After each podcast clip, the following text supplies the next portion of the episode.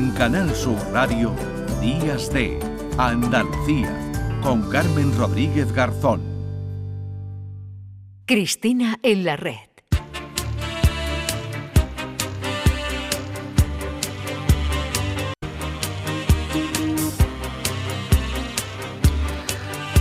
Nueve minutos para las eh, once de la mañana. Cristina Consuegra, ¿qué tal? Buenos días. Buenos días, Carmen. ¿qué Bueno, tal? yo te confieso que he cogido otra canción de Franco Battiato para empezar hoy también el programa porque, bueno, pues he visto que la tenías preparada aquí en tu lista y confieso que, bueno, que, que me encanta, que me gusta, que me gusta mucho Franco Battiato y vamos a disfrutar de la música de Franco Battiato, pero también mucho con nuestro invitado, Angelo Nestore. Cuéntanos algo de este eh, poeta, bueno, pues que se define como un artista no binaria, como muchas, muchas cosas. Tiene muchas facetas, ¿verdad, Cristina?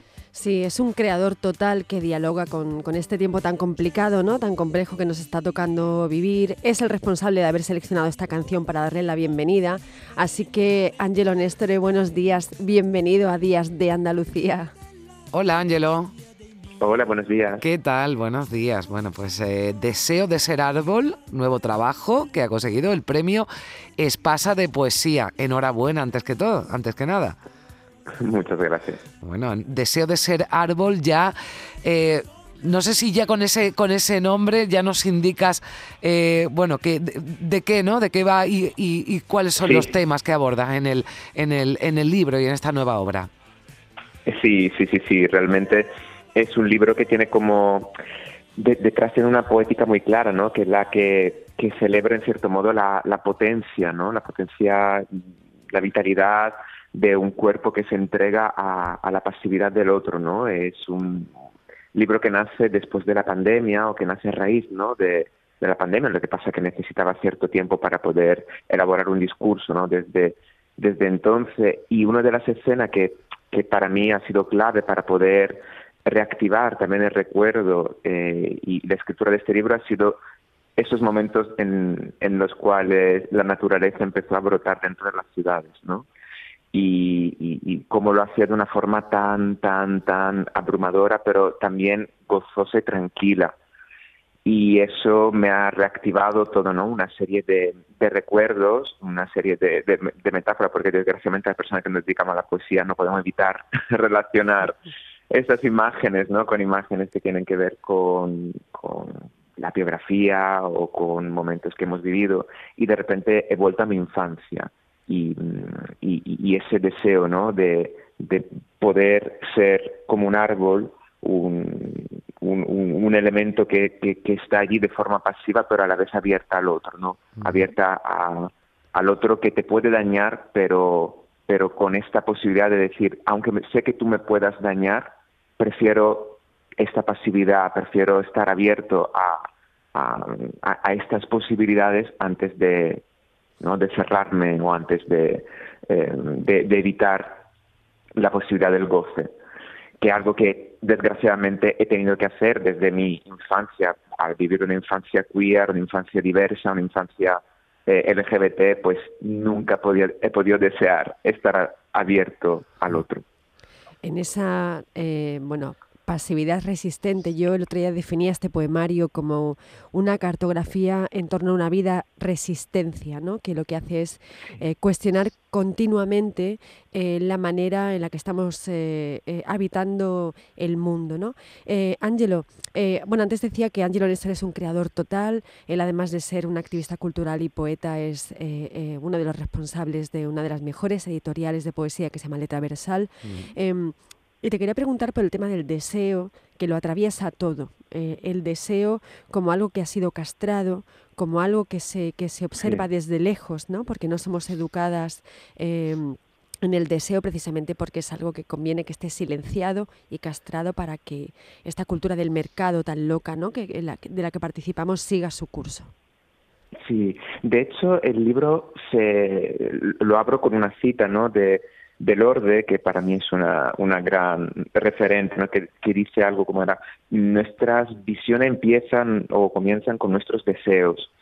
Eh, y eso para mí es fundamental, lo que tú dices, eh, se nos castra, ¿no? se nos impide esta posibilidad de desear eh, y, y, al final, ¿quién nos la devuelve? ¿quién nos devuelve no todo este deseo, todas estas posibilidades a la persona que vivimos de una forma diversa, ¿no? Entonces, mm, para mí era, era muy importante mostrar esta, esta imagen, al final que para mí siempre es una imagen muy dura, de hecho hasta hay, hasta hay una foto mía en la ventana, que es la primera vez que, que, mm, incluye algo tan autobiográfico dentro de, un libro, em, en la cual existe esta existencia, esta, este niño está mirando desde la ventana cerrada, hacia afuera, ¿no? Entonces, eh, el deseo se queda eh, en un ámbito totalmente eh, familiar, en un ámbito totalmente solitario, y en vez de, estar fuera, de jugar con los demás niños, mm,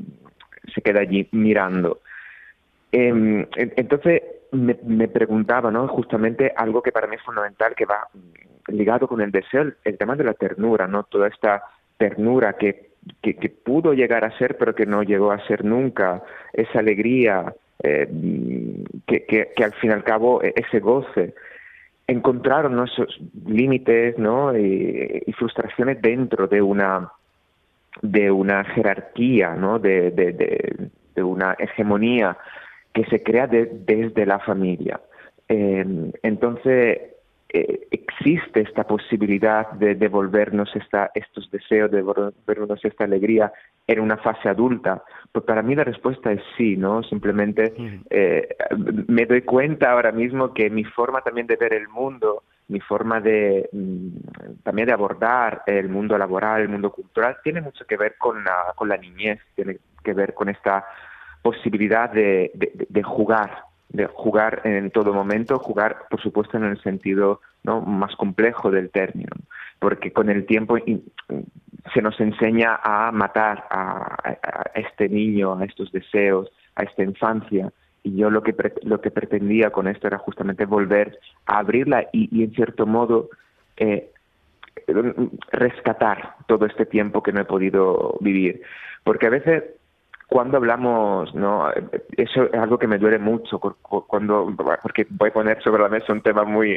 candente, que es el tema del, eh, por ejemplo, de la existencia no binaria, de la existencia trans, que han sido eh, últimamente, no, en, desde varios ámbitos y varios sectores han sido totalmente eh, eliminadas y yo quiero tender una mano con este libro. Este libro es un libro en el cual... Es un libro de diálogo, sí, es un libro de diálogo, sí. sí, Exacto. Eh, lo que te decía Cristina cuando, cuando hablamos, ¿no? Fue, uy, tengo tanto miedo con este libro porque realmente estoy tendiendo una mano, me estoy exponiendo de una forma como tan frágil para decir, oye, Vale, tened cuidado con lo, que, con lo que decís, porque cuando hablamos de borrado de identidades, de deseos, de cuerpo, también están estas identidades, también están todas estas infancias, toda esta posibilidad que han sido castradas. Entonces, es una forma de intentar entablar un diálogo y, hacer entender a, a, otra persona, otra postura, lo que hemos vivido, porque mm, y lo que han vivido muchas personas, por ejemplo, trans, no binarias, eh,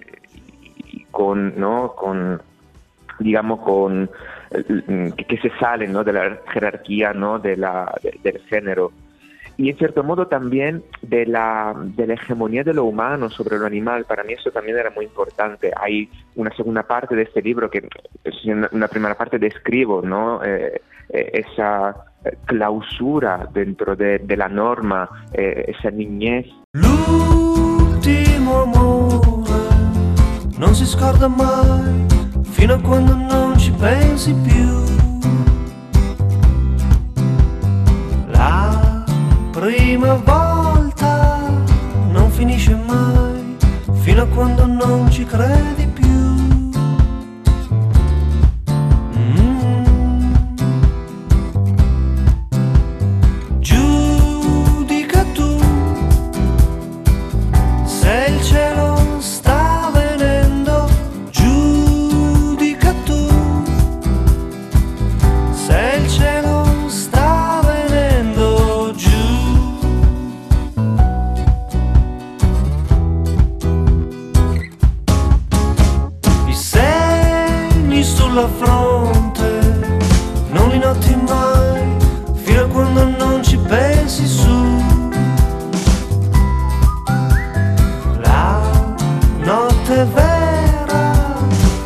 vedi mai fino a quando